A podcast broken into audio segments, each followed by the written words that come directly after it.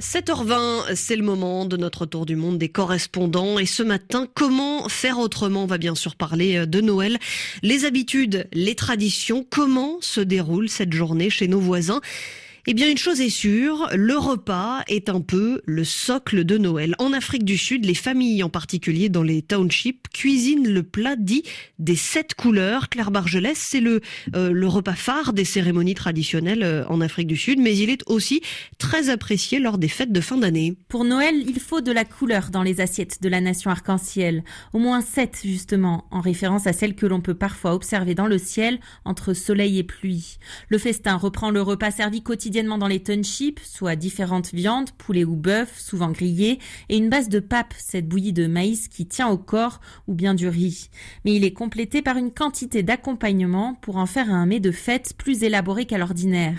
Des betteraves pour la touche violette, des épinards à la crème pour un peu de vert, une purée de citrouille qui amène de l'orange, et du chakalaka, une sauce épicée faite à partir de tomates, de poivrons et d'haricots blancs pour quelques nuances de rouge. Les combinaisons et les possibilités sont ensuite infinies afin de créer des assiettes qui sautent aux yeux. Notre correspondante à Johannesburg, Claire Bargelès, un plat arc-en-ciel en Afrique du Sud, de la carpe en Pologne. La carpe, c'est vraiment l'ingrédient phare du repas de Noël en Pologne.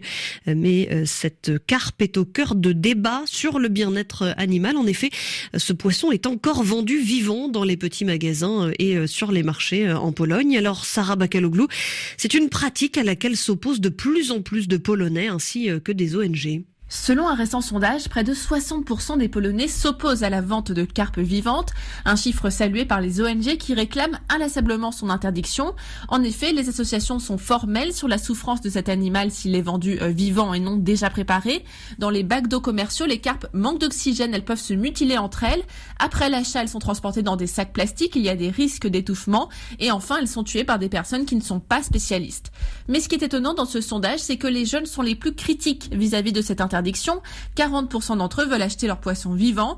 Autre indication intéressante, les personnes les plus défavorables à interdire de vendre ces carpes vivantes se situent à droite sur l'échiquier politique. Sarah Bakaloglou et du plat, on arrive tout doucement au dessert. En Grèce, on a coutume de finir le repas avec une vassilopita, autrement dit un gâteau de Basile en référence à Saint Basile célébré dans ce pays orthodoxe le 1er janvier. Alors c'est un peu comme une galette des rois et caché dans ce gâteau une petite pièce dorée, le flouri, semblable à une pièce de monnaie. La chance est alors censée euh, sourire pour l'année à venir à celui ou à celle dont la part contient ce précieux flouri. Joël Bronner, en Grèce, les fêtes de Noël regorgent de traditions sucrées. Mélo macarona, kourabiedes, diples, ces trois pâtisseries forment la trinité, sucrée et presque sacrée, des desserts traditionnels d'une fin de repas de Noël en Grèce. Gâteau au miel trempé dans le sirop, de forme généralement ovale, les mélo macarona tirent leur nom du grec ancien macaria, qui désignait un mets consommé à l'occasion de funérailles et supposé porter bonheur aux morts dans sa vie d'après.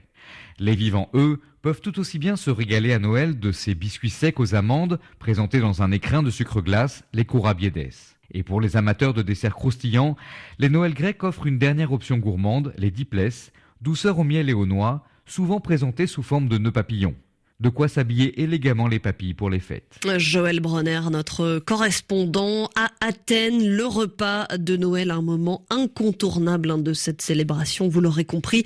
Au Congo-Brazzaville, c'est carrément une semaine gastronomique qui se tient dans la capitale jusqu'au 28 décembre. Loïcia Martial, on peut y découvrir euh, les plats des 12 départements du pays. Les délices du terroir, c'est ce que les restaurateurs proposent aux clients. Le soukous de la sanga, une soupe mélangée aux aubergines et aux petits piments de la forêt congolaise, se mange avec de la banane frite. C'est également avec de la banane ou du manioc que se mange la viande du sanglier, préparée avec de la pâte du péquet, une pâte fabriquée à partir de l'amande d'une mangue sauvage, du poisson d'eau douce, braisé accompagné des feuilles de manioc ou sakasaka, pas trop assaisonné, servi avec du manioc ou du riz blanc. La viande du porc épic est quant à elle proposée dans un bouillon, mais aussi à l'étouffer pour qu'elle garde toute sa saveur. Chaque plat est spécifique à un département.